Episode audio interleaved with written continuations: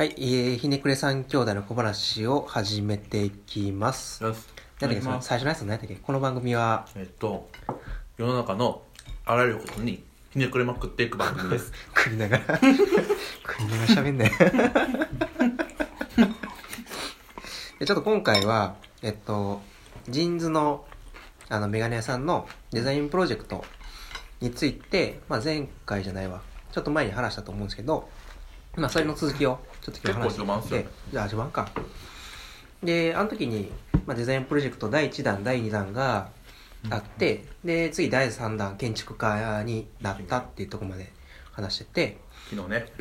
昨日ね、その第3弾がようやく発売されたんでね、浩平と一緒に見に行ってきたんですよね。来ましたね。でしょ結構でも自分衝撃やったんですよ。あ衝撃？いやもうこれ誰が似合うねんみたいなああ。二人で掛け合ったもんな。二人で全部かけていって、どれ似合うかなっつってやったのに、すごいっすよねあれ。全部なんかあのね 眼鏡もちょっと正方丸楕円みたいなやつがあるんですけどうんそれがちょっと斜めに振られてたりするんですよ、それだけで一気に難しくなるじゃないですか、うん。だからなんか本当にこんな難しい眼鏡あんねやと思って。あれほんまに難しいな。はい。でなんか4種類形があって、うん。で、その、建築家の人、本人と、そのチームのメンバー、プラス3人。うん。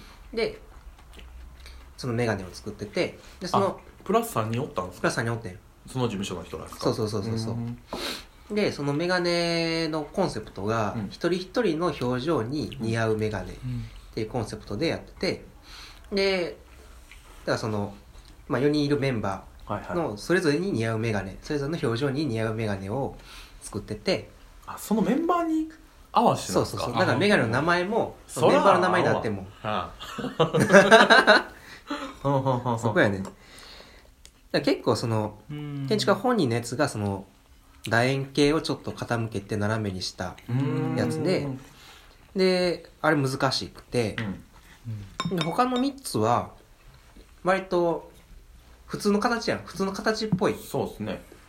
人けどちょっと違うみたいな。うんうんうんだから割と、スクエアの長方形のか、はい。よくあるメガネと、はい。で、ちょっとラウンドついたやつと、あとはなんかよく海外映画とかに出てくる、うんちょっと秘書っぽい、ちょっはい。と上の尖ったやつみたいな、ああいうメガネやって、で、なんかその辺いけそうやのに、いけそうやけど似合わへんみたいな。いやね。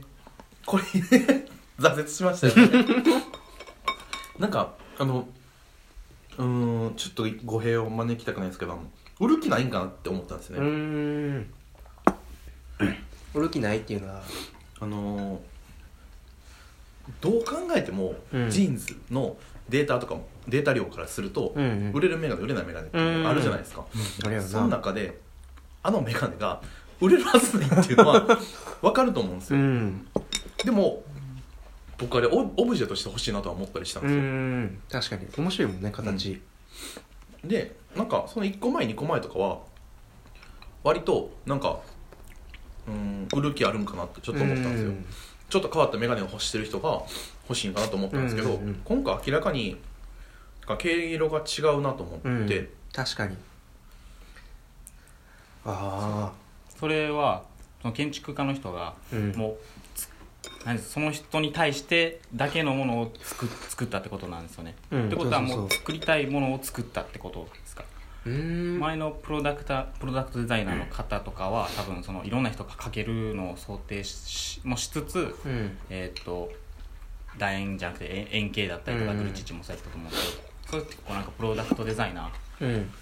の作り方で建築家の作り方っていうので前、えー、と第3弾続きし前喋ってたと思うんですけど、もっとこうなんていうんですかねんプロダクトか確かにそのプロダクトデザイナーがやったやつと、うん。建築家がやった第3弾。っはい。ていうのはなんか結構大きく違うなと思っててでけんうんプロダクトデザイナーがやった第1弾第2弾は割とメガネのなんか一番最初の原型の形みたいな、うん。メガネの一番素直な形みたいなものをなんか追求してるように感じてて、うん。でそれって特定の個人が誰かがかけるとか考えてなくてメガネとして普通のうん。形うん。ねんけどプロダクトっすよね。そうそうそうそうそう。まあ純粋な形を目指してて、うん。うん。でまあ誰でも似合うようなもの、うんでそれに対して建築家が作った今回第3弾っていうのは、うん。ほんまにそのさっき言ったみたいにそのスタッフの人の表情に合わせて作ってるから、うん。ほんまにその人にしか似合わへんうん。ある意味オーダーメイドみたいな。住宅作る感覚なんですかじゃあ。もうそうやと思うほんまあにその場所にしか建てられへん建築とあか、ー。その家族じゃないと住みこなせへん家みたいな。なんかそういうと一緒やと思うほんまに。それを顔っていう単位でそれを作ってしまうと完全にその人にしか無理やけど表情ってとこまで行ったらもしかしたら合うんじゃないかっていうところがあるんかなと思ったんですよ。あると思う。そこはやっぱり建築の面白いところで、うんうんうん俺が言っていいのこれ。だかえ？言ってくださいよ。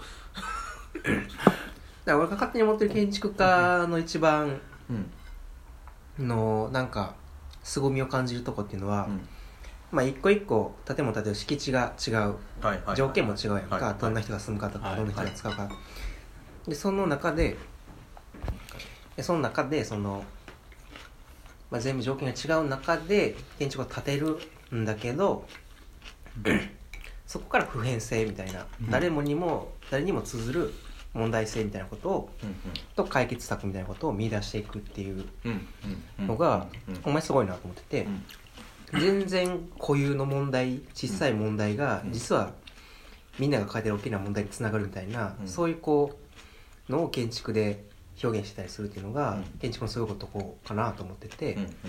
で今回のメガネはまさしくメガネを建築と捉えてそういうことにチャレンジしてるのかなっていう感じはめっちゃした。で今までメガネをなんかそのオーダーメイドじゃないけど表情みたいな風に捉えてうん。やったメガネってあるんかな？大々的にやったやつ。いやー眼鏡詳しくないんで分かんないですけど、うん。でも表情みたいなのってそんなんだってねずっと笑ってる表情に合わせるんやったらずっと笑ってる人なんかいないですしね、うん。結構一個踏み込んだ手偉いなとは思うんですけど、うんオーダーメイドで作ってるメガネ屋さんとかやったら多分えーっとオーダーメイドやったら、えーっと作ってるとこやったら多分表情といいますか、まあ、その人の、えー作る人の主観になるとは思うんですけど、うん。うんそこまで作り込んでるところって多分あって神戸でこの前テレビでなんか取材されてる場所があったんですけどバーもやってるところですね。バーもやってるところなんですけど、それオーダーメイドのメガネを作ってる、はい、オーダーメイドのメガネを作ってるんですけどただそれを JINS 規模のそういう企業でうん。それを試すみたいな、えっと建築家みたいな。のはえそこ表情でやったんですか？表情も、えっと、バーのその店主の、えっと、その人が作り作ってほしいメガネとその人の顔の形みたいなのを全部取って旋盤とかで磨いたりとかして作ってたりしてるんですけど。やっぱりなんかあくまで面白いのはそのそれ聞いて思ったのは今回のジーンズのやつがやっぱり量産品っていうところがあるのが圧倒的に違うところなんかなっていう感じはしてて、で今言ってたそのオーダーメイドのとこは、一品一品。そう一品生産やんかほんまに工芸品で。そうでそういう意味ではそっちの方がより建築っぽいんやけど、物の作り方としては、で持ってる意味としては今回のジーンズのコラボの方が建築っぽい感じがする。ちょっとそれああ持ってる意味のコラボで言うと。そうそうそうそう。うん。なんかそのねあの何をもってそのディテールになってるか知りたかったなと思ってて。うーん。なんか変な話怒ってる時の、うんうん。えっとフレームの下の部分のディテールはこうなるっていう法則があったとしたら、うん。それが他の表情でももしかしたら当てはまるやつがあったりするのかなとあ思っててー確かに。それをちゃんとなんか分類化していったらうん。表情のオーダーメイドのあのはいはいメガネみたいなのもできてくるその人がより多く吸う表情のオーダーメイドみたいなのができそうやな。なんかそれでいくともっとあの目尻のシワとかそのシワの動きとかってとこまで。あそれなんかメイクとなんか近い気するな。あなんか面ちょっと前に テレビで見たんやけど、うんおもろい。なんか結構前までメイクの主流ってうん。一個美しいメイクとか顔のイメージがあってうん。そこに全員寄せていくみたいなやり方してて。ででも最近のメイクはそうじゃないというか、うん。その、うん。そうじゃない主流を作ってる人が一人いて、うん。でその人はもうその人が顔が持ってる個性みたいなのをいうん。どんどん逆に前に出していって生かしていくみたいな、うん。うん。うん。うん。韓国メイクじゃないってことですよねそうそうそうそうでなん。かちょっとうん。例えば目が垂れてる人はこうしたメイクをするとうん。こう見えていいとか、うん。その癖ごとにうん。手法化してて、うん。でそれは今言ってたそのこととこう言ってたこととめっちゃ近いん。かなって今うん。うん。うんそれぐらいなんかこう軽さを持ったうん。手法化できたら確かにメガネ面白いな。メガネすごい。今回結構可能性感じたんですようね、ん。表情から作るやり方あるんかと思って、うん、それ面白かったよな、うん。表情で形を決めるんじゃなくてその表情をさっき言ったようにパなんですかそのうん起こった形をもうパーツとしてってことですね。データ取る、取ってうん。それを、えー、と組み合わせてまたってことですかうん。新しくこういろいろ作っていくってことですか。ああじゃあなんかそういう意味では、あじゃあその今までの流れからなんか結構今回のやつが売る気がないように見えるってやったやんか、はい。で売るうん売らんでよかったんかなと思って、うん。で今言ってた後編のそのサンプリングというか、うんうんうんうんこういう表情にはこういうディティールとかうん。っていうデータをうん。集めること自体がこのプロジェクトの価値にあって第3弾の、うんうんでそれまで第1弾で作ってきたベースみたいなものと第3弾のその変数みたいなものを組み合わせてメガネをあのあれ ZOZO スーツみたいな感じで作っていくみたいなのがなんかそういう未来がありえるんかなってちょっとうんメガネのズズスーツそうそうそうそうそう、ん。っあれるかもしれないですね。ていう感じでちょっと、うんこの話続きもしたいですね。でお願いします。ありがとうございます。ありがとうございます